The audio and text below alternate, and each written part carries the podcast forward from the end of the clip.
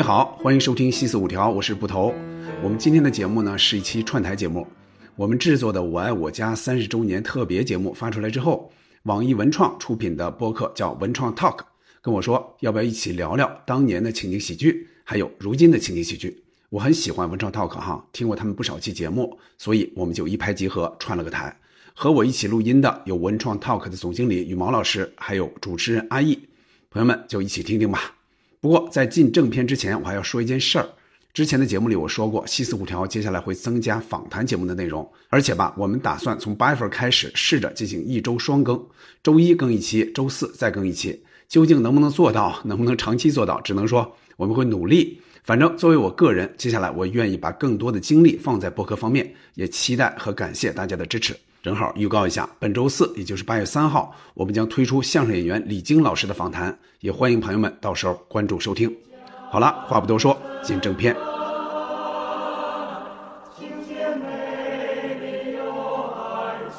对，我觉得非常重要的一点，包括《武林外传》，也包括《我爱我家》，就它除了逗笑你之外，它有非常重要的一个部分就是温暖你。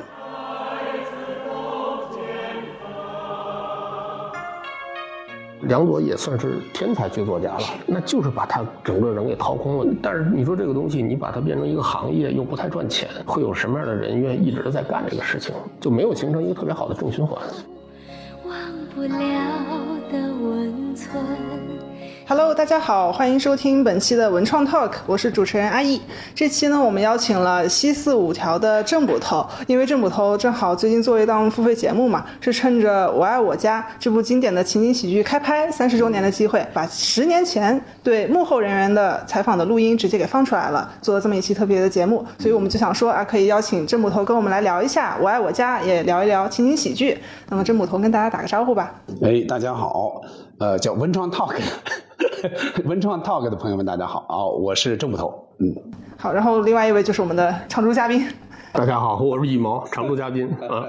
那么，因为就是我们从这个特别节目这个契机来开始聊嘛，所以呃，我们就想先请问一下郑捕头，就是十年前您是怎么有机会采访到这些演员和幕后的创作者的？嗯，我当时首先是喜欢他，从他最早出现，就他九三年、九四年，就我们看到就非常喜欢，那喜欢了十几二十年嘛。就我在微博上老发一些关于我 我家的一些东西啊，一会儿出个题啊，一会儿发个什么台词啊。就有些人接龙，我发现很多人喜欢。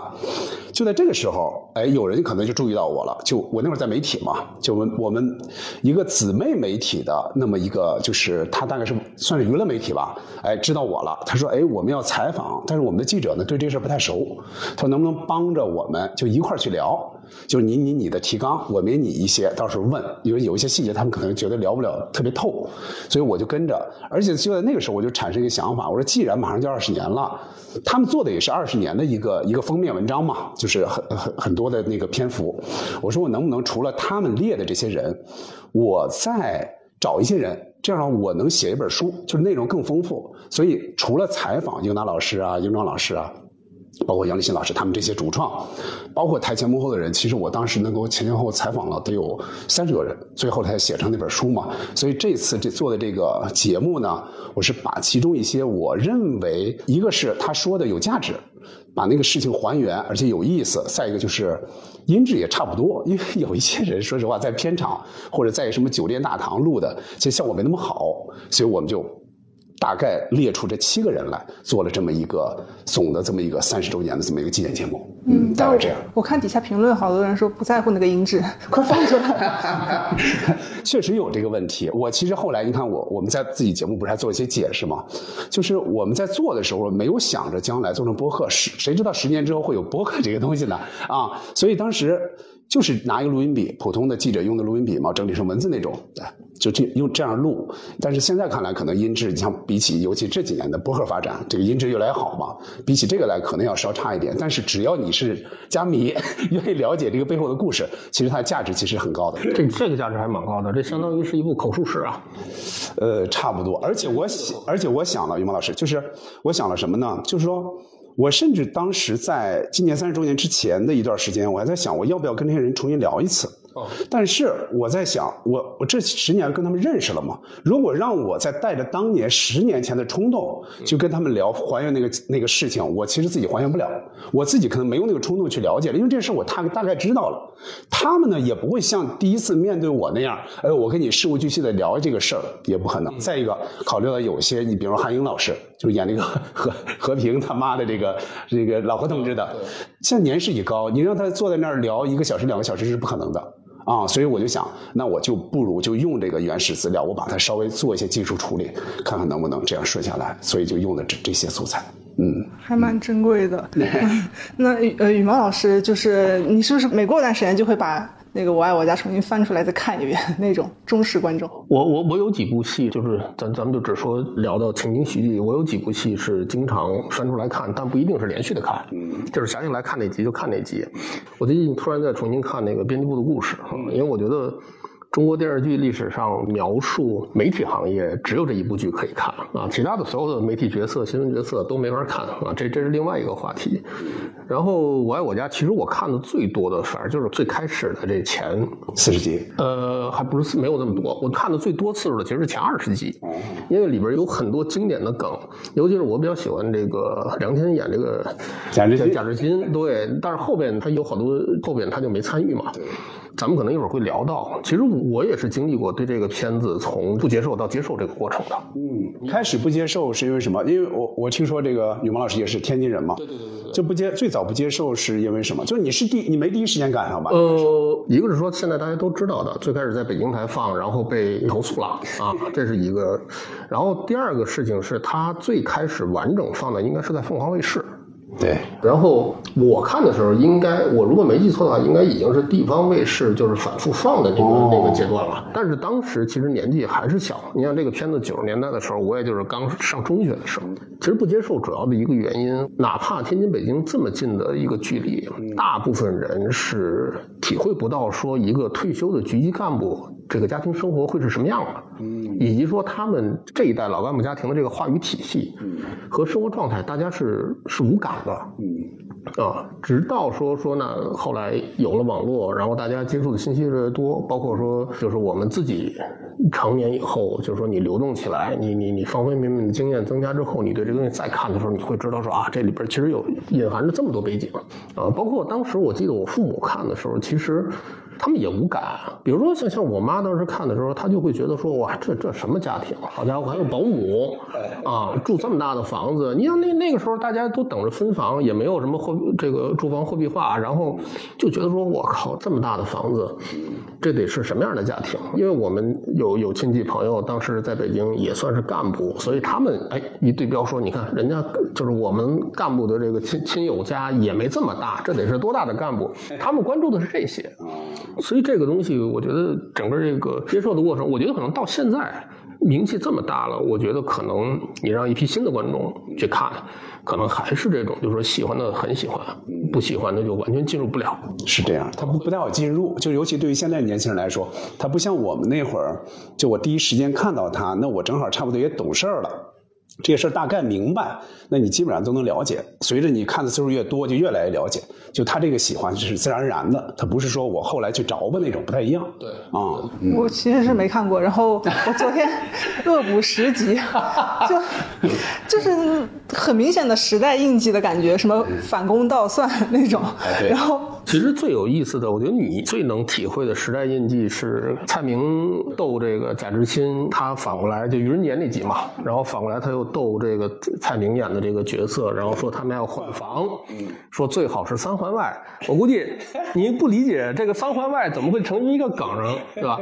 那那现在你在北京，你要住在三环外，那你了不得了，你啊，你算是住在很城。因为首先那会儿，首先那会儿肯定是应该九九十年代初嘛，九九二年、九三年那会儿应该还没有四环。他们住在哪儿呢？这个外景地呢是在南礼士路往南那个位置，现在叫国务院十号院嘛，就那个位置。我看过看过你你你拍的那个。对，但是呢，就说它外景踩在那儿，但定位在贾圆圆上的学校是和平里，所以说定位他们家就哎，他应该是在和平里，他就所以说他从和平里换房换到一个三环的房子，现在想起想起来那简直就不可思议啊！对，类比现在换到昌平。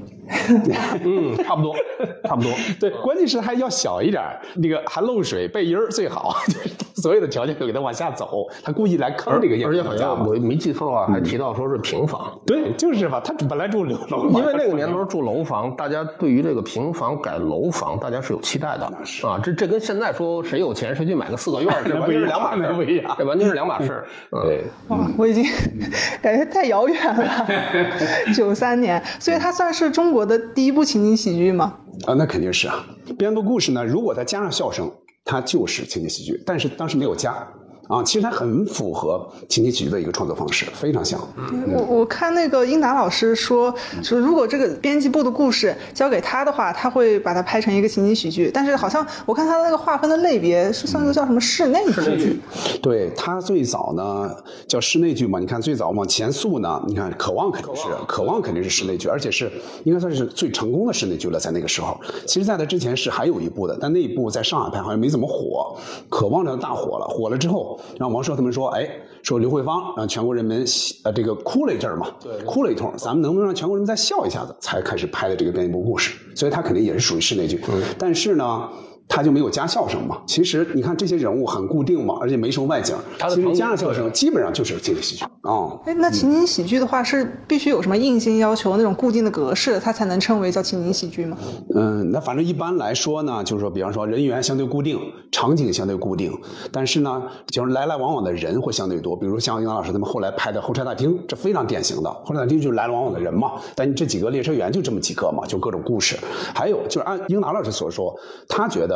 你只要加上笑声，就首先你是喜剧是吧？你再加上笑声就是情景喜剧，就是让人们认识到，哎，我这是在一个情景里边，我不是在看一个电视剧。但你看，《渴望》也好，编一部故事也好，它是让你相信这是有一个真实人家存在的，我不是搭的景儿，我不是搭的景儿，其实他们就是搭的景儿嘛。你我爱我家不一样，你看我爱我家。它镜头往前伸，包括往后，这这一集的开始和最后，它都会有一个假景存在的。它那个摄摄像头那是不断往前出，然后再往外往外撤的。当然，您看出来啊，尤其有观众，所以你能看出来，这些人是在看戏的，这不是在。你刚才说这个景景往前伸，这个后来被马东这个一年一度喜剧大赛给学过去了。每一个节目开场都是啪这么，哎，是那样，哎，他还真是那样啊，就是让人感觉出来，我们这是在看戏，而不是说我们在。看一家人，就这家人是真实存在，他不是这样的，哎，所以这个再加上笑声，那就是情景喜剧了。笑声这个在当时是有一个很大的一个接受度的问题的。没错，呃，我我印象非常深，因为当时国内的观众，就比如说我最开始看到这个片子，这周围都是叔叔大爷、爸爸妈妈这个年纪的人，他们对于加笑声这个事情，其实很多人是不接受的，他会觉得说对他是一种严重的干扰。呃，这这反正这是当时一个普遍的状态，但是后来大家慢慢把这个事儿接受了，因为就是说，到一个包袱这儿突然间有笑声，他们会觉得这个这个跟他们日常日常看电视剧的体验差别非常大。没错，你看在那之前，比如说咱们看春晚也好看小品、看相声，他你就知道这是俩演员在演，对不对？我扮上这个人物，我在演，哎，观众发出笑声，但这个呢？你猛一看就以为就是个剧，对不对？这这这家人在一个客厅里边在聊天，在说话，你觉得就是个剧。但是这笑声一出来，你觉得哎，好像有一点，哎，怎么感觉不太对？哎，有点出戏了，哎，就这个意思。对，那那后来你就知道了啊，那是人家国外早就出现、早就有的一个形式嘛。那你知道哦，这是这么一种形式，慢慢就适应了。嗯，但是不过后来那个像《武林外传》，我记得就是没有笑声的。《武林外传》是一丁点儿都没有的。这个问题我也问过英达老师，他会认为是因为上镜最早也是这个英式团队的人嘛，而且在那个在那个《马大姐》里边不是演过邻居嘛，对吧？啊。他应该是想做另外一个不一样的一个喜剧出来，或者说一个情景喜剧出来，但是他就是不讲笑声，而且他你会发现，就是在《武林外传》的话，他在最后，比方说这个事情出了，闹了一大通，最后这个佟掌柜就会像一个 班主任一样，我要提炼一个中心思想，我要跟大家讲一番道理，在这个时候，其实你看他就那个喜剧性就削弱了，所以说他如果一直一直加笑声的话，他是有的地方是不合适的。啊，嗯，所以这种情景喜剧它分什么流派吗？那应该是分吧。你起码你看，比方说英达老师拍的这些，主要是北方的，对吧？北首先是北京的，是吧？东北的《东北一家人》，对吧？西安的也拍过，天津的也拍过，对吧？那个我们一家人嘛，也拍过。嗯，南方的其实相对少，南方的只拍过叫《七新七十二家房客》，那个是请一些上海的，包括严顺开老师他们一些老艺术家们来演嘛，也是到北京来演的，而且他们说的话基本上是。配的普通话，而不是他们在上海演滑稽戏说的那个上海话，他不是。但是你看广东是有的呀，什么外地媳妇本地郎那种，他是有的呀，那这就肯定属于南派了。啊，而且那个是真正南方人拍、南方人演的。你像《新新乡下房客》，其实是北方人导、南方人演啊，这又不太一样。而且里边也塞了一些北方的演员进去。那作为中国第一部情景喜剧《我爱我家》，它是怎么诞生的？哪些人就是组起来传了这个局？就简单说说吧。最早呢，就是就王朔嘛，王朔是那会儿的，肯定是大鳄呀，肯定是大鳄，绝对是呼风唤雨那种。他就是应该是英达跟他说，因为英达在国外留学嘛，他知道这种形式了，而且他很喜欢喜剧，他就觉得我可以导这么一东西出来。但是他最早他是当演员嘛，包括围城什么的去演，他觉得一会儿成熟了，我要拍了，那就跟王朔一起琢磨来策划这个。呃，后来王朔因为别的原因后来没写，后来他推荐了梁左进组，所以梁左就担任这个剧的总文学师。这样的话，他们一起来。来拍的这个戏，其实某某种程度上，我我插一句，其实某种程度上。编部故事也好，我爱我家也好，在当时这个前后这这十年左右的时间，某种程度上都是京圈文化孵化出来的一个东西。因为你看，英达跟王朔，包括跟冯小刚啊，马维还有马未都，马马未都当时其实是文学编辑嘛，挖掘了一大堆作家。然后马未都当时还回忆过，他们拍完这个编部故事之后，还有这个海马歌舞厅，啊，包括怎么去拉广告啊，怎么去拍这个传这个戏。就基本上就是可以说是这么一伙人啊，当然这一伙不不不要窄化理解，就是北就是当时北京北京京圈这批人，然后这批文学青年，然后可能有一些是这个所谓的大官子弟聚在这么一起碰撞出来的，然后有很强的，就是说这些人身上的这个个人色彩啊，包括英达这个兄弟拍的整个的这些情景喜剧的这些系列，其实他们个人的这个色彩是挺重的，不管是说。风格、思路、演员的选择，包括说他们找梗的这个这个方向，这个这个特征是挺明显的。它有一个很强的这批人的这么一个时代的一个特征在里面。对，你看，有人曾经问过这个问题，说如果说当时梁左没有参与，而是王朔来写的话，我爱我家会是一个什么样子？我会感觉，就他的那个京味会更浓，会对，会肯定会。就是现在你也知道，他肯定是一个京味的喜剧，这不用说了。我爱我家那不用说，但是梁左他是一个怎么说呢？他是一个比较老派的知识分子那种范儿。他跟王朔的范儿还不太一样。你看他这个里边的语言，他有时候文绉绉的那些台词，而且你看贾志国也是个也是个知识分子，而且对吧？而且梁左是个深重度《红楼梦》爱好者。哎，所以说呀，所以说他的这个本身这个气质、这个这个性格、这个表现，就给我爱我家注入了另外不一样的这样的一个基因，大概是这样。嗯，我我是在看那个情景喜剧的那个梳理发展史，然后就发现所有的作品怎么好像永远是那一波人、那一波演员、那一波幕后的创作者。这个情景喜剧这个类型，它就非常的依赖人才，好像这波人结束了之后，他们的时代过去之后，下一波就一下就聊到这个了嘛，直接，确实是这样的，确实是这样的。这这个情景喜剧，就是咱们国产的情景喜剧说的是啊，这确实存在这个特点，就它起来突然风乍起。就起来这么一个高峰，然后呢，就是英视就一直在拍，就成立公司之后就一直在拍这些。刚才说到了，就各个地域的，对吧？各个地方的这些风格的这些情景喜剧。但是慢慢慢慢慢，你会发现，确实是老是这些人在导，老是这些人在演，看编剧质量好像有所下降了。哎，慢慢慢慢，他就好像有点退出人们的这个视视野了，有点这个意思。嗯，对。而且刚才说到这个编剧这个这个环节，我想起来一个八卦。我之前去朋友的一个地儿，在这个北新桥附近，朋友跟我说说。他们这个呃后边房子后边，据说呢，就是以前梁天梁左他们家他父母住过的房子，应该是公房，并不是他们家的私房。所以那会儿呢，就这这门口的这些北京这些胡同大爷就回忆说说，哎呀，说什么什么这个英英达呀、葛优这些人那会儿天天在这儿窜啊，我们我们全全见过，这北京胡同大爷不都是这个这个这个样子吗？但是。北新桥这个地方本身，它其实不是大院的集中地，啊，这这个地儿其实挺，因为挨着簋街嘛，其实烟市民气、烟火气挺重的，这可能也是就是说梁左的风格跟这个王朔他们风格不一样的地方啊，不一样的地方。对，我知道你说的那个，应该我没有猜错的话，应该是大橘胡同。对对对对对，因为梁左是住过大橘胡同的，他还在写相声的时候，当时这个姜昆去找他。经常就在大牛胡同他们那个大杂院里，有时候光着膀子。对他那是个杂院，对他那是个杂院，大杂院。对，后来他们住到这个人民日报那个西门去了，就那个就人民日报宿舍。就是他最后去世的那个。对，因为他他是子弟嘛，这个这个他父亲是是那儿的领导嘛，算是。嗯嗯。那刚才聊到那个英达老师，他是相当于是从国外学习，然后。就借鉴这个形式把它带回来的嘛。那像其实除了除了中国这些作品以外，还有什么《老友记》啊、《摩登家庭》那些，就是国内也有很多死忠的粉丝。那么就是我们整体的情景喜剧，我们国内的发展受到国外的这个影响，它大吗？嗯，怎么说呢？你要单从形式上，那没有国外的，肯定就没有国内的，对吧？他不知道怎么弄，他没有这个形式。英达就是直接这么学，对吧？他就这么学来的，甚至里边。那个不知道羽毛老师记不记得，就是那个目击者那一集，最后那个末尾就是姜文出现的那一刻，那个就是直接模仿了一个国外的一个一个情景喜剧，对吧？所以说没有那个肯定就没有这个。但是啊，咱又要说到梁左了，他们的中国话做的太好了。你这么说吧，你那会儿我估计啊。哪怕是没有看过西方的那些情景喜剧的人，当然那会儿估计很少哈，国内人估计很少，没没怎么。国内最早的其实还不是《老友记》，最早《成长烦恼》。成长烦恼。对对，我估计看过那些的人也会发现，哎，这个《我爱我家》体现出来的绝对是一个咱们中国范儿的一个东西，它绝对不是一个洋范儿过来的一个东西。所以我觉得他们把这个本土化是做的极好极好的。典型的中国家庭，对吧？典型的这么语言又是典型的中国语言，北方语言，北京语言，所以就讲的又是老百姓的事儿，所以这个就你丝毫看不出来说，哎，这个有点食洋不坏，没有，而且一丁点都没有。而且这些人物的阶层设定非常的就很中国嘛，中国对。所以难怪我们当时看那个《爱情公寓》，就那个时候还不知道是抄袭的时候，就会说，哎，为什么这帮人他永远没有工作，在酒吧晃？你就知道了，对吧？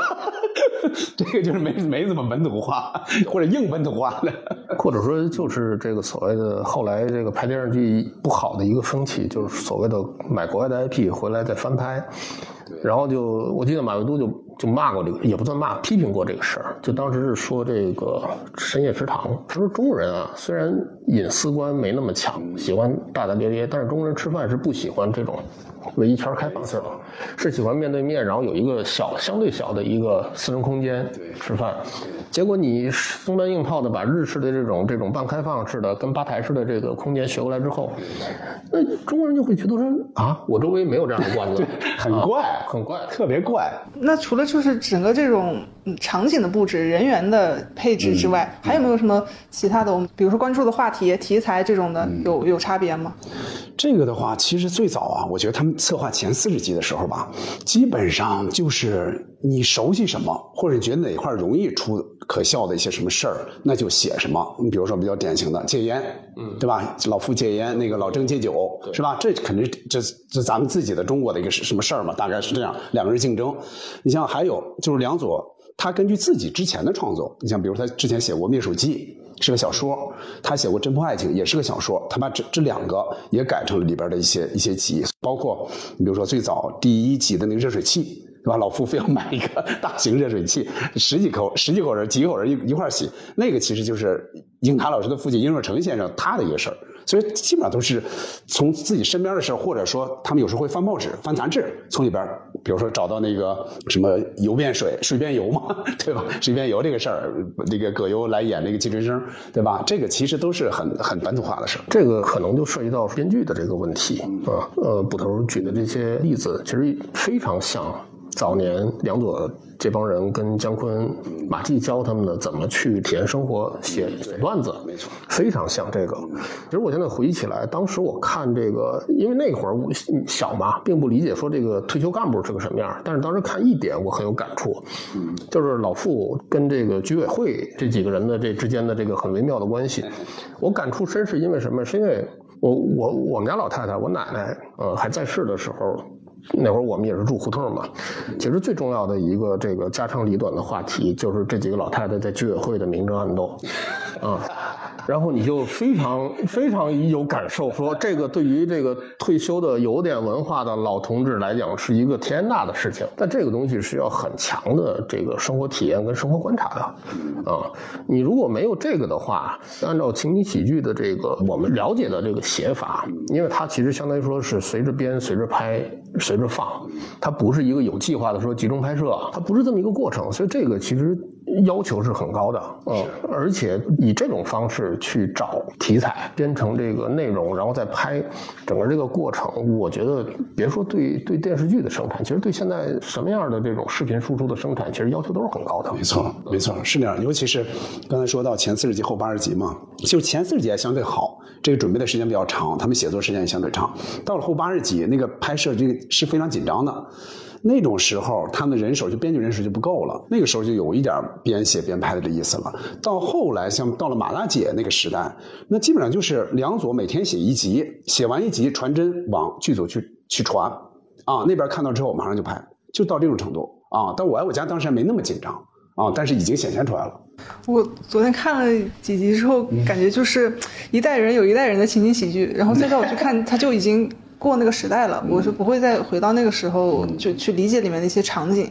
我像我这个年纪，就是 我们那会儿用 QQ 空间嘛，然后那时候 QQ 空间里面经常有一句话，就说为什么我们喜欢《武林外传》和《爱情公寓》，因为它代表了一种我们理想中的美好生活，最好的朋友就在身边，最爱的人就住在对面。虽然那时候我们不知道《爱情公寓》是抄，但是我觉得这句话它就说出了一个真相，就是最经典的那种情景喜剧都是提供了一种家的感觉，嗯，这个很难得，就所以所以很多人会反复的去刷，我感感觉是很多其他的类型的电视剧很难达到的一个一个一个程度。这一家人，这六个人，这几个人，这肯定是关系最稳定的嘛，最主要的包袱，最主要的故事肯定是从这儿产生的嘛。就他们那种关系，你看的时间越久，看的时间变数越多，你就会觉得那那这就是一个非常固定的一个组合了。呃，《武林外传》是吧？这个因为因为《武林外传》，他是不是那个秀才都写了嘛？六人行 必有我师，他那里边他都他都有一点致敬六六人行那个意思了。所以说，他这个就是一个固定的这些人，他们慢慢会形成他的性格。对吧？老傅什么性格？和平什么性格？你像刚才羽毛老师说的，他喜欢志新，志新大概是一个后进青年那么一个吊儿郎当那么一个形象，那就慢慢他就就他就让你非常喜欢了。而且这些人有自己的优点，也有自己的缺点，但都特别可爱啊，让你愿意看啊。嗯，就是感觉大家都需要有那么一个感觉累的时候，有一个地方可以回家。对，我觉得非常重要的一点，包括《武林外传》，也包括《我爱我家》，就他除了逗笑你之外，他有非常重要的一个部分就是温暖你。他他很多地方他可能没有那么刻意，他有时候会有那么几句，哎，会起那么一小点音乐，会让你觉得哦，这儿可能是一个小的动情点，但是他不会把这个作为一个主要的东西啊，他肯定最主要他就是个喜剧，但是你觉得哪些地方他温暖你了，感动你了，那那那确实这种情况也有。嗯，捕头讲的这一点有一个很重要的，这也是涉及到说情景喜剧为什么现在没有继续产生的一个重要的原因。所有情景喜剧在当时拍的时候，它设定的这个。消费场景其实是一家人一起看电视，一起看这个剧。现在人们在消费内容，不管是说这个长剧也好、短剧也好什么的，基本上都是一个人来。就你不但要找这样的组合了，你说你从哪找这样的组合？刚才羽毛老师说的这个，我觉得特别重要。就那会儿，你看他们吃完饭，老夫雷打不动，一年三百六十五天要看新闻联播的，对吧？他看完这个，其他人再看其他的。你看现在根本没有这样的场景，对吧？没有这样的场景，那你。你这些人不聚起来，你找不到这样一个组合，你就没法让这些人产生联系，来来有新的故事出来。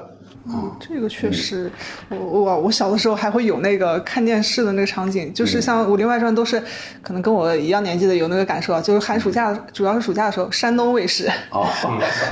有那个场景，对，现在就是呃，感觉在流媒体上就没有必要看那个，因为流媒体没有时段这个概念啊，您，随时看嘛，对，随时看啊。我现在想想，我印象深的《我爱我家》这种剧也好，还是什么别的电视剧也好，有两个最重要的时段，一个就是说上学以后啊，然后六六点到晚上九点中间这个时段，你你去挑一个去看，另一个就是放假的时候看重播，看各种重播，这是你两个非常经典的时段，但。现在人们消费视频的方式根本不是这样的，呃，就在电梯上在也在看，然后这个你上下班在地铁上也在看，但是反而说以前大家觉得应该看的时候，你可能没在看。是这样，是这样。我我曾经有过那么一个小感叹，你看啊，我是在看什么时候有这个感叹呢？就是比如说。呃，一个歌手罗大佑也好，孙燕姿也好，我要办一个网上的一个演唱会，对吧？疫情期间不有这个吗？在那个时候，我突然想到，哦，我说这是一个天涯共此时这么一个时刻，就全国他只要喜欢看的话，应该是同一个镜头。但是在对于网络来说，这种情况是很少见的。但以前可不是啊，综艺大观要直播，周六晚上八点，对吧？那全国人民只要喜欢的，那就那个点儿。你当时看到冯巩、冯巩和牛群在说相声，那都全国人民都在那个时间看，只不过你不知道有多少人在看，不像现在 B 站上有些告诉你一千人左右在看这个，没有。哎，但是你那会儿你想跟你想跟人交流，那你看完之后你上学跟同学说或者跟谁说，对吧？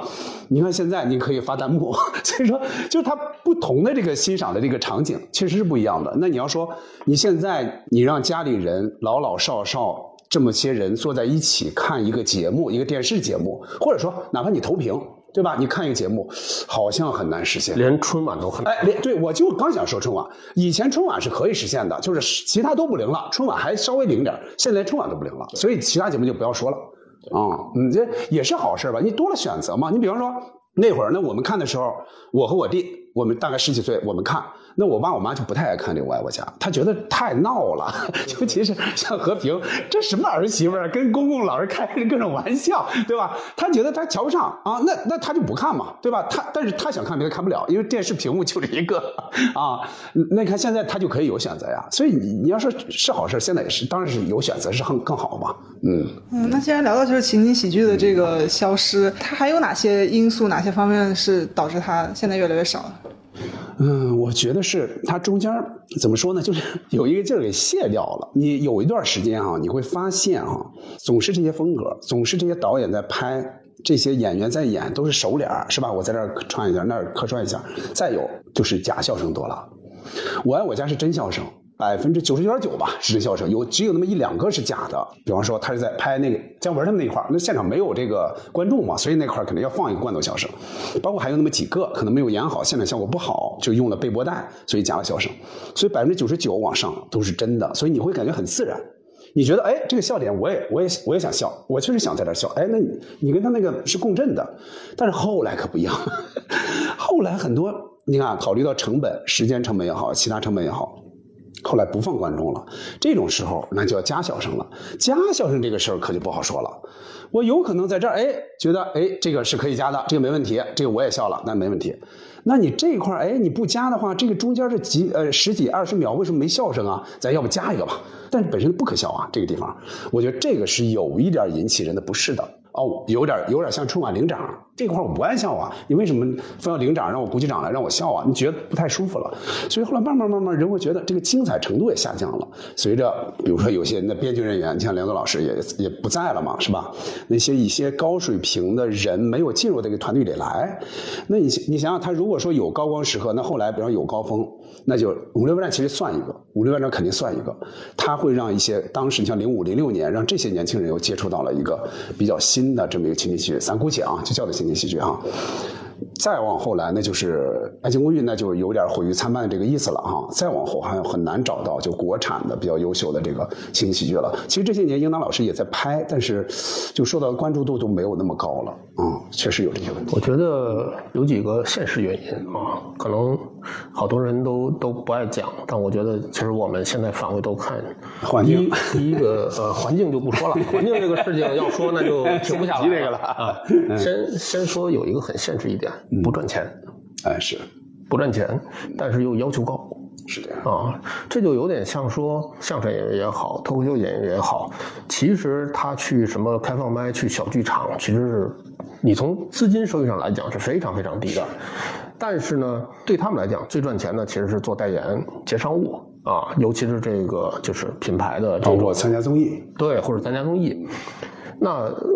我觉得不管是这个现在的相声演员也好啊，比如说德云社，然后开心麻花这批人，然后包括这个脱口秀这批人，就他们呢比较好的解决了一个就是整个商业体系和演出本身的连接跟循环的问题。嗯啊，但是情景喜剧，我觉得其实是没找到的。比如说捕头以前也做过这个节目，其实写了很多，包括我们去看很多翻当时的资料。其实跟我们想象的，还英达这么大腕儿，里边这么多都是天皇巨星级的人物，这这投资应该不让呢，根本不会。是，当时的钱是很难很难找的啊！不，而且不光是我爱我家，包括编辑部故事、海马歌舞厅，就那会儿电拍电视剧，跟现在大家想的是不一样的。所以其实很多现在曾经出现在情景喜剧里边的，不管说导演、编剧、演员，现在都是顶流了。你会觉得说啊，那这个好像人家当年就就很那什么。其实当年拍这些事情，好多都跟义务劳动似的。没错啊，包括说我我在查资料的时候，发现说《庆余年》的编剧好像叫王卷啊，我我不是太熟悉，但是《庆余年》我看过，确实挺好看的，一个一个大的这个网文 IP 改的。他以前也曾经做过这个情景喜剧的编剧，但是大家没有人会知道这个事情。我记得以前有人问过英达，英达应该是比较直白，但是当然话说的没那么糙，就意思说这个事儿不赚钱。那说白了就是我想把这个东西引进来，然后王朔这帮人也不是说因为说能跟我赚钱才跟我干这个事儿，呃以至于梁左一直到去世的时候，其实梁左也没什么没什么积蓄，据我所知啊，就是其实这个不是一个赚钱的事儿，这会是一个大的问题。就是说用爱发电可以发发一发一时半时，但是你不可能一直把一个产业靠用爱发电这个事儿撑起来啊。撑起产业只有两种方式，要么大家能赚钱了，要么财政一直在给你钱，只有这两种方式。反正得有钱。对，这是一个。第二个就是说，我觉得还是要求太高了。我没聊过情景喜剧这个专业的人士，但是我跟这个丹尼尔的石老板聊过一次。我问他，我说一个脱口秀演员，就是平均水平的脱口秀演员，一年的创作量，就是及格线是什么？石老板跟我说，说一分钟四个包袱，啊，这是第一个条件。第二个条件是一年有五分钟的新段子。啊，那你想想啊，一个在平均水准之上的脱口秀演员，一年其实就是这个二十个二十个包袱。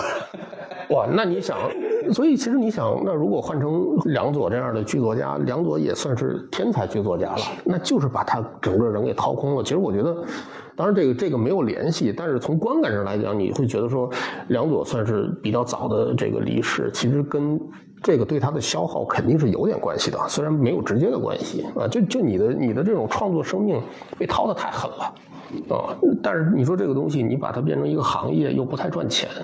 会有什么样的人愿意一直在干这个事情？我觉得这个这个是就没有形成一个特别好的正循环。是这样的，就刚才那个李王老师说到了，你看最早的时候，他们确实是，就是现在说起来哈，都是当时的真是顶流一线这些人，王志文、江山是吧？葛优、葛优、李雪健，对吧？这些人都来了，但是确实给这些人的钱都。都不及给编剧的钱，说实话啊，他们就是很注重这个创作嘛。但是正是因为当时没有按照这种市场规律来办这个事儿，所以才能请来那么多人。后来慢慢慢慢，这个逐渐健全了，你再想请这些人，那你还给当年的钱就不行了。但是呢，后来你看电视剧发展的呢，感觉你感觉就是来这个情景喜剧的人总是这些小手脸，是吧？总是这个大咖为什么请不到了？因为你电视台也不给你这个黄金时间了。啊，所以你这个卖钱卖了多少？你这个投资也没那么多，所以你想请来这些演员，你老靠交情肯定是不行的。所以慢慢慢慢，这个确实是有点衰落这意思了。就是靠交情呢，可以给你刷个脸、露个脸儿，对。但是你让人家演这个事儿，就是另外一回事了。嗯啊，而且还有一点其实很重要，就是说后来，呃，我觉得说的直白一点，就是大家成名和挣钱的这个通路多了。是。啊，你想九十年代在英达刚开始拍情景喜剧的时候，你作为一个演员啊，我们不不叫艺人，不叫明星，就是你作为一个演员，你能够露脸的这个渠道是非常有限的。那好，那这样说，那英达在北京这个圈子里边啊，能力也强，然后关系也多，请我过来去试一试，哪怕不要钱没问题，我我乐意啊。但是后来就不一样了，因为大家的通路多了，那大家都有这种现实的这种约束在里边啊。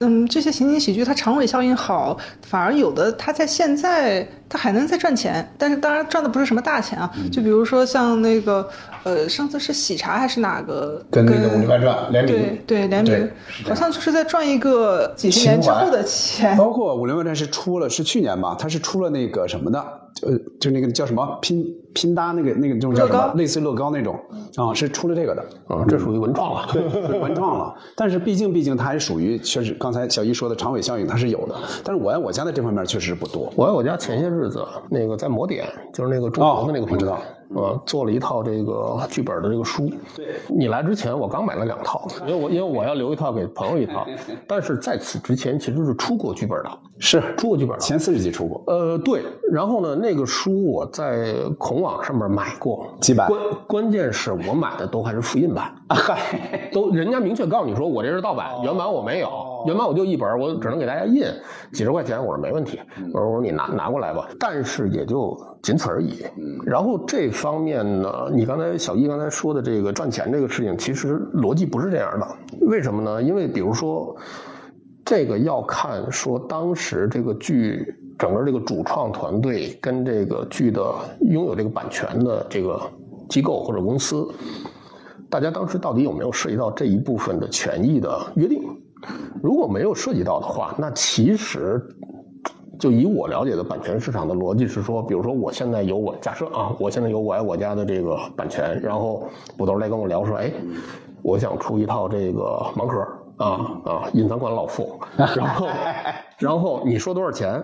我们俩约了一个价大概率按照以前我爱我家整个拍摄这个合同，我不用给主创团队一分钱。因为现在这个版权就在我手里啊，这是所以就是说，比如说包甚至包括《武林外传》这个事情，我怀疑可能大部分人就是主创的人也是拿不到这个钱的，这就相当于说是一个沉淀下来的 IP 的二次开发。对，所以你看这种开发，其实现在最成熟的是这个上影，呃，不不是上影，那个上海东东美影美影吧，美影对美影上海美影。因为在在弄什么这个阿凡提啊、大闹天宫啊这这些，因为对，因为它这个相对简单一点说，它只涉及到这个幕后的没错创作人员，而且这些人都是当时这个影厂的员工，他属于职务行为，他属于职务创作，然后整个版权都在这个电影公司手里边，然后我再做二创什么的，其实就跟这这个甚至比故宫做二创都要这个。方便，因为没有那么多纠缠。对，因为故宫的文物理论上是属于国有资产，也不是说故宫想开发啥就开发啥的。但是这一块啊，你像这个美影这一块会好一点。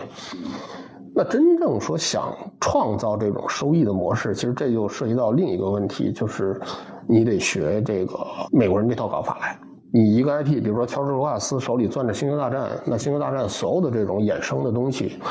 你你最后其实相当于说都是在用《星球大战》这个 IP 去赚钱，然后卢卡斯作为这个《星球大战》的这个拥有者，他是有收益权的，啊，所以我估计这个，比如说用这种方式赚钱反哺这个情景喜剧的这个还不太一样啊，但是呢，有总比没有好。啊，包括前日子出的那套《乡村爱情》出了，对对对，我特我特喜欢《乡村爱情》也相对简单，对吧？就是本山集团嘛，对吧？它也相对简单，所以非常快就出了。对啊，我非常喜欢那那那套东西，老好玩了。我也有那。对，就就是感觉以前的这个剧，它没有留下那个口子，以前也没有想到可以这么赚钱。对，嗯，对呀，没有这谁能想到呢？那几多少年前都想不到，别说别说三十年前，他们更想不到啊！你别说这个了，包括大刘的这个《三体》，其实它的版。版权分割也很乱，甚至包括日本这么成熟的这个 IP 的开发的国家，它有很多人经典的这个动漫，它的早期 IP 的拥有者是漫画家本身对这个没太在意，它也被切得乱七八糟的啊，都会有这个问题。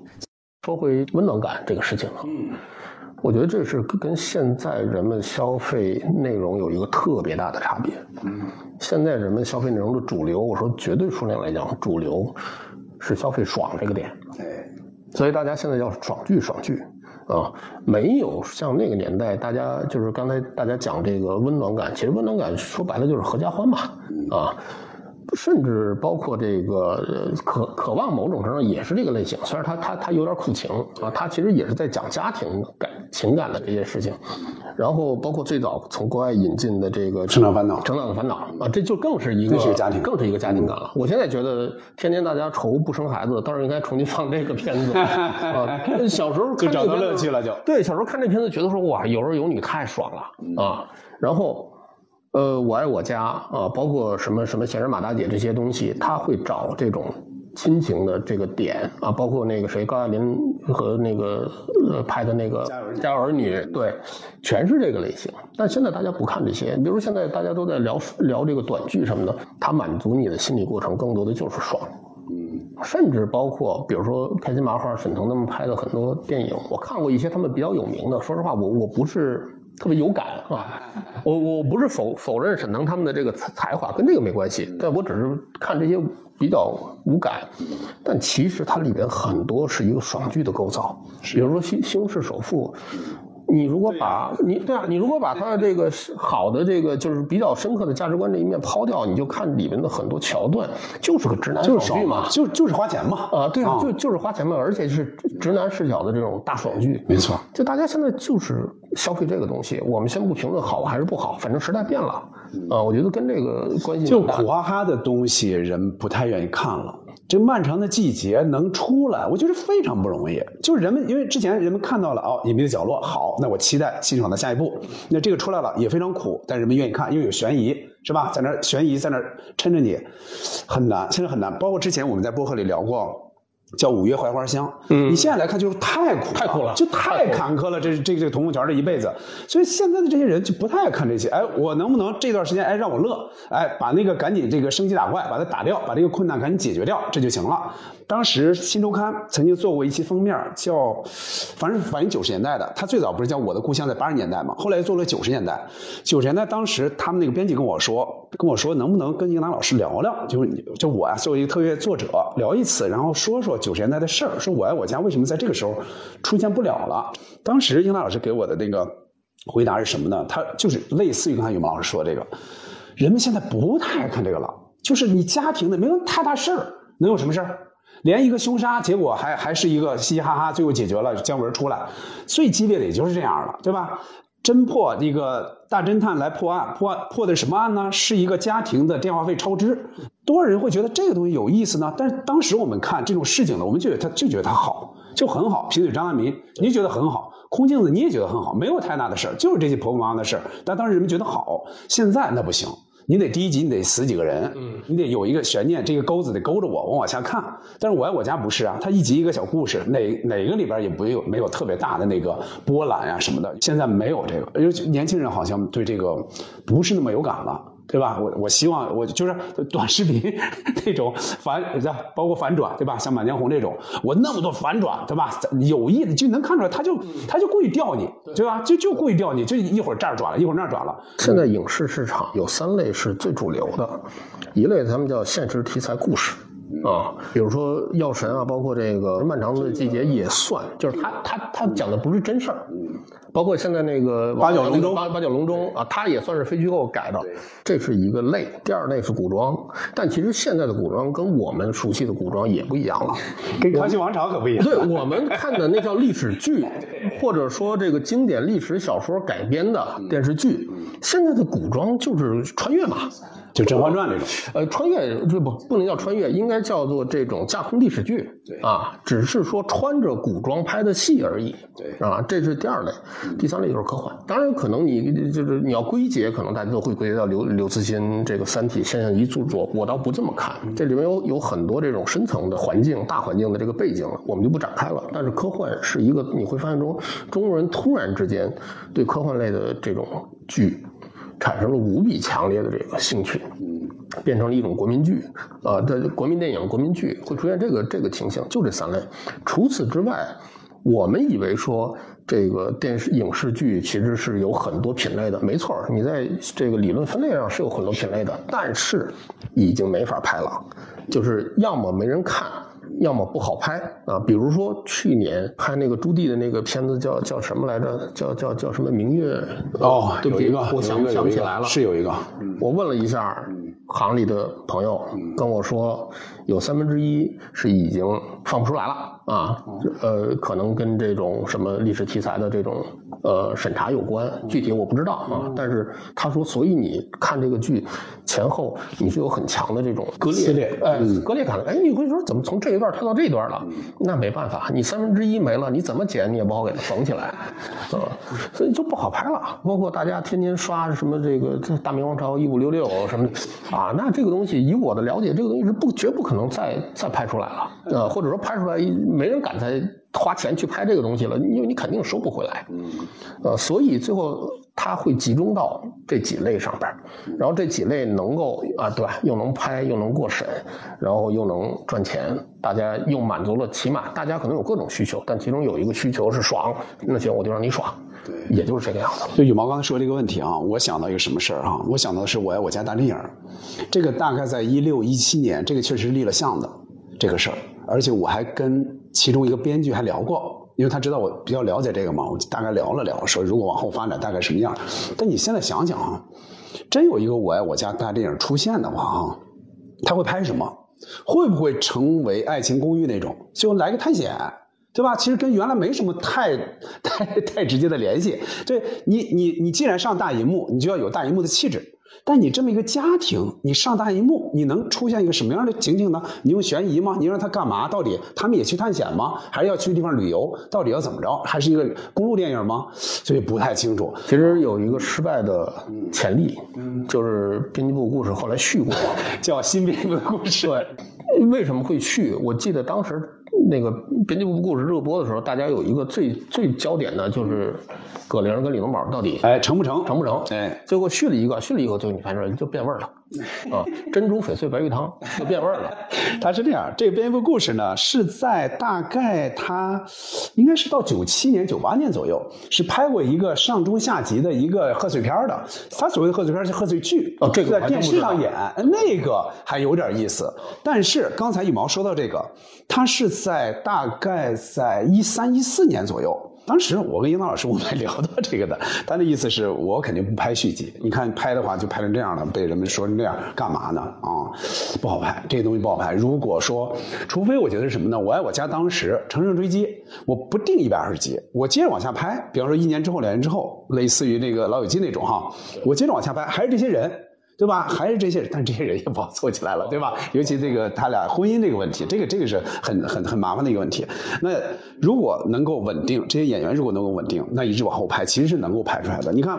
这个这个刚才说到乡村爱情，尽管人们现在对他也评价没那么高，但是有的人他哎，我过年的时候能看到这些人乐乐呵呵的，无脑看也行，可以啊。但是当时没有用这个形式嘛。是因为我们之前跟那个相爱的人也大概聊过，就是他们那个班子就很紧密，全都是赵家班，没错，永远都是那一群。他他说那个拍每一年的那一季就跟聚会一样，老有有重聚，他们人是能聚起来。对，所以就是呃，我昨天看那个。《斗猎》里面查国外的那些呃情景喜剧，然后动不动就是五六季往下拍，都还能拍下去。你看《摩登家庭》，那不一直拍吗？是吧？还是猎人？你看中国的这个喜剧表演，尤其是这个呃影视化的喜剧表演啊，现在衍生出了一个什么状态啊？这这我这是描述啊，不是贬义词，就是要形成喜剧团伙。中国三大喜剧团伙：德云社、开心麻花跟这个，呃，这个最近出事的，对吧？我我们就就就就先还能东山再起，不，期待他们东山再起，就不 Q 人家了。呃，为什么会是这个样子？因为就是说，我觉得跟这个捕头刚才讲的一点，就是说要稳定有关。因为喜剧这个东西，创作、表演什么的，我觉得不是说你拉一个。一线大咖马上就能进入的，没错。他有点像，比如说有点像仁义。我们这一票人，这一波人，天天在演。你换一波人，马上这个东西变了。那不管说变得更好也好，大家有争议也好，但是你需要持续的在这里边演二十年，你演着演着就演出你自己的特特色来了啊！你不可能说对吧？大家永远期待说只看朱旭那一版，那不可能的，老爷子对吧？是。所以喜剧这个这个事情。可能是有这么一个特征，它你看上去它好像不是一个多多复杂的事情，但其实是一个要求挺高的事情。这是我这是我我的一个感觉。嗯，是这样是这样，包括综艺不也是吗？你看刚才不也说到马东嘛？你看那马东其实他是有喜剧基因的呀，他父亲是马季先生是吧？他有喜剧基因，他肯定是很很早就想做喜剧的。那你看一直没做，对吧？奇葩说其实也有点喜剧性，但他不是，他表面上还是一个辩论那种形式嘛。后来又做了月下，但是做月下的时候，应该他们都想到了能不能做一个喜剧类的，因为他肯定马东是很肯定是很想做喜剧的，所以跟单立人他们哎一聊，看做 sketch，结果一下这不就成了吗？第一季、第二季一出来，还成了一批演员，又出来一些作品，这就很很成功。嗯，演那个一喜第第一季的时候，呃，还有人讨论说那个情景喜剧的事儿，因为里面有一个节目还挺像情景喜剧，好像提。到了，是提到了，我们的乌什么 玩意儿，反正金靖演的那个，是不是有一次贾二喜的时候，是不是贾玲他们说到了情景喜剧啊？是不是说到了？我有点忘了啊。嗯嗯，也是说到说现在没有情景喜剧这个事儿，嗯，就是现在有些平台可能也在有些尝试，爱优腾他们自制的那种的，包括像这个呃喜剧大赛，也让大家就重新想起情景喜剧这个东西。但是现在的尝试还有希望吗？你看啊，我我我插一句什么呢？我突然想起来了，就是上海卫视是做了一个，东方卫视是做了一个叫叫开拍情景喜剧，就是去年对对对是有这个综艺的。但这个综艺你看它造形成的影响，包括英达老师不也在吗？包括那个谁，这个高亚麟他们不都在吗？尚敬也在哈。但是你看它形成的影响就没有那么大，而且它孵化出来的好像就孵化了一个杨超越他们那个，就是有类似于《家有儿女》那种，好像叫《家有姐妹》还是叫什么？好像这个已经已经在演了，但是好像影响没有那么大。就是它，好像整个这个大环境，它不像是，比方这么说吧，就是你宣传一个东西。你得让这些东西成了一个爆款，人们就知道了。你比如说，你你要宣传钢琴，那就出来郎朗这么一个人，对吧？他这就全谁都知道他。你不关心钢琴的也知道有个郎朗，对吧？你你我爱我家当时我估计是形成这种效应了。你哪怕你不知道这叫情景喜剧，我爱我家你知道。那你说我们要拍情景喜剧了，什么叫情景喜剧？我爱我家，你看我们哦，那得了，那我知道了。因为现在是缺这么一个东西的，就人们看国产情景喜剧的这个气氛好像没有了。没有这氛围了，甚至比如说拿这个一年一度喜剧大赛来看啊，虽然有一些里边质量没那么强的像小品，但是质量强的它完成度很高。但是你从绝对数上来讲，看一年一度喜剧大赛的人并不多。嗯，绝对绝对的不不多。它火是在一个圈层里边，可能这个圈层他的话语能力强。比如说我们这些做做做内容、做媒体的人，我们喜欢，然后就显得说这个东西好像很厉害。是，但是它只是一个呃这个声量，它并不是绝对数的被消费的这么一个状态。这是第一个。第二个是说情景喜剧这个东西，它到了互联网这个阶段。你要说有像的吗？也有，比如说当年那个《屌丝男士》啊，拍《屌丝男士》的时候，我已经不在搜狐了，我已经来网易了啊。但是我跟大鹏是算是做过同事的。但事实上，《屌丝男士》严格来讲，当然现在大家觉得也很经典，但是严格来讲，它属于段子剧。没错。没错，它属于段子剧，它是不需要去讲完整的故事的。是，而且而且大鹏演这个人是不断变换人物的呀，不断变换。他不是说我我就是大鹏啊，所以他立的人设其实很简单啊。比如说大大鹏立的人设就二的呼噜的这种，然后立的人设最强的是乔杉，就是大保健。但是其实这个是非常网络化的一个人设，就很简单啊。你不像说老傅，对吧？你你最后捕头他们可以去研究说说老傅跟这。个英英二成演的投降的老国军，当年到底对吧？呃，我插一句，呃，是那个谁？是那个老郑啊，老郑，对，老郑，郑千里，对他们到底，比如说，哎，解放前或者说解放的时候，或者文革的时候，到底是不是有过哪些事儿，他才会有？军迷是可以分析出来的，因为我对我对军事没有那么在行，但是我问过一些人，比如说老傅，老傅曾经说过一句话，说当年。抗日战争，日本鬼子花三百大洋买我的脑袋。这句，这句我曾经问过一个军迷，我说老傅，你想他四五年参加的抗日战争，那当年就解放，不是不叫不叫解放，当年就日本投降了，哎，小日本立马投降了。你像他，你就按满打满算干了一年。有可能吗？三百大洋什么概念呀？所以那个军迷就跟我说，应该不太可能，应该是他自自自夸呢。哎，所以军迷是能猜出来，大概老傅他大概先参加哪儿，后参加哪儿，在哪儿，这个参加什么部队，后来解放战争在哪儿打的，这这都能说出来。对，但就是说他他有很完整的一个一个故事，就他不是悬浮的，对对对，他就说他必须照顾到这个人的真实性。他不用像像屌丝男士那种哦，你在这儿你演一个，比如说送咖啡的，那你下一个你可能演一大老板，对吧？这也没问题，你就你就是系列剧嘛，你就你这个人物不用一直存在。对，我觉得还是要求太高了，这门槛太高了。呃，甚至包括说当年我们稍微扯扯开一点，当年拍这个拍三国、拍这个红楼、拍西游，就是老版的，你如果去看。当时他的拍摄的过程，参与人的这些回忆，你会发现说难以想象，什么全国几万个演员过来竞竞聘这个角色，然后副导演最重要的是说，哎，这个人要演这个吕布，看看这个人到底像不像。现在没有这么拍片的，这这这简直相当于是一国家工程在干这么一个事儿。哎，真是这样。所以这个生产模式变了之后。那你说情景喜剧，我爱我家这样情景喜剧能不能再出现？首先，你你你从这个可行性上来讲，我们先不讲这个别的环境，可行性上来讲，那你现在的这种这个行业的生产模式，你能不能对得上？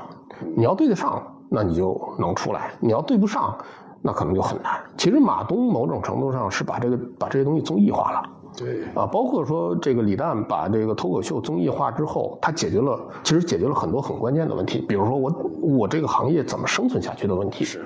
啊，所以这个是行业里边蛮深的一个问题。嗯，我曾经想过这个问题，如果成，很有可能就像比如说丹尼尔他们这种团队，就是说做幕后，我来，比如从一喜二喜里边，哎，找那么一个有可能成为情景喜剧的那么一个小段子，一个小小的一个一个短剧 sketch。有没有可能把它放大？比方人物放大，不断丰富，不断丰富故事。比如说那个喜剧大赛第一季那个那个刘关张那个，啊，很多人就觉得说，哎，这个可以继续接接着来，就是成了一个小 IP 了啊！对对对对对对 对。所以我觉得，如果我我觉得他们应该是在琢磨，应该我我记得石老板跟我聊过这个事儿。就他们是想做这种类似的情景喜剧的，但是这个就不就是不完全是当年的《我爱我家》那种形式了，也不是《武林外传》那种形式。反正怎么就符合年轻人现在的这种新的这种欣赏的口味？因为因为人们如果接受它，那就是首先啊，我比方说认这个人。或者说我认这个编剧，或者认这个导演，对吧？慢慢慢慢的，我去接受他，哎，觉得还非常好。因为毕竟从不管是说从这个《武林外传》也好，还是从这个叫所谓《爱情公寓》也好，那中中间其实断档好多年了。怎么人能让这些人从刷几秒钟、十几秒钟的短这种短剧、短视频，能够形成习惯啊？我要看一个大概十几分钟、二十分钟左右的这么情景喜剧，而且是连续的，这人物也是连续的，这个其实确实需要费更大的这个心力的，嗯。嗯，可能就是以前原版的那种最正宗的情景喜剧，它不会再回来了。但是也许它换一个面貌，嗯，时尚是个轮回，说不定。对，那是有可能的，我觉得是有可能。我觉得包括《武林外传》当年，大家其实也觉得是换了个面貌。啊，但是其实但是其实很成功，对他《武林外传》，它有一点是不一样在哪儿呢？首先，它不是现实题材了，它是把它放在一个古代，但是它也是那个标准的字面意义上的古装剧。对，它是放在古代，但是呢，这些人说的话、唱的歌 又是现在的，所以它有一个那种无厘头的那么一个对冲。所以，哎，当时的年轻人又比较喜欢这个，比较认这个，哎，那他就成功了。但是你发现太无厘头的东西，后来人们又不太喜欢了。反正这个这个是确实是在变化。就是喜剧的这个形式，也许以后会产生新的形式、新的面貌。嗯，对。好，那么今天感觉聊得挺透彻的，关于这个情景喜剧这边，也给到很多新的启发、新的视角。感谢郑捕头，感谢羽毛。好，好嘞，今天就聊到这里。好，谢谢大家。好，再见。是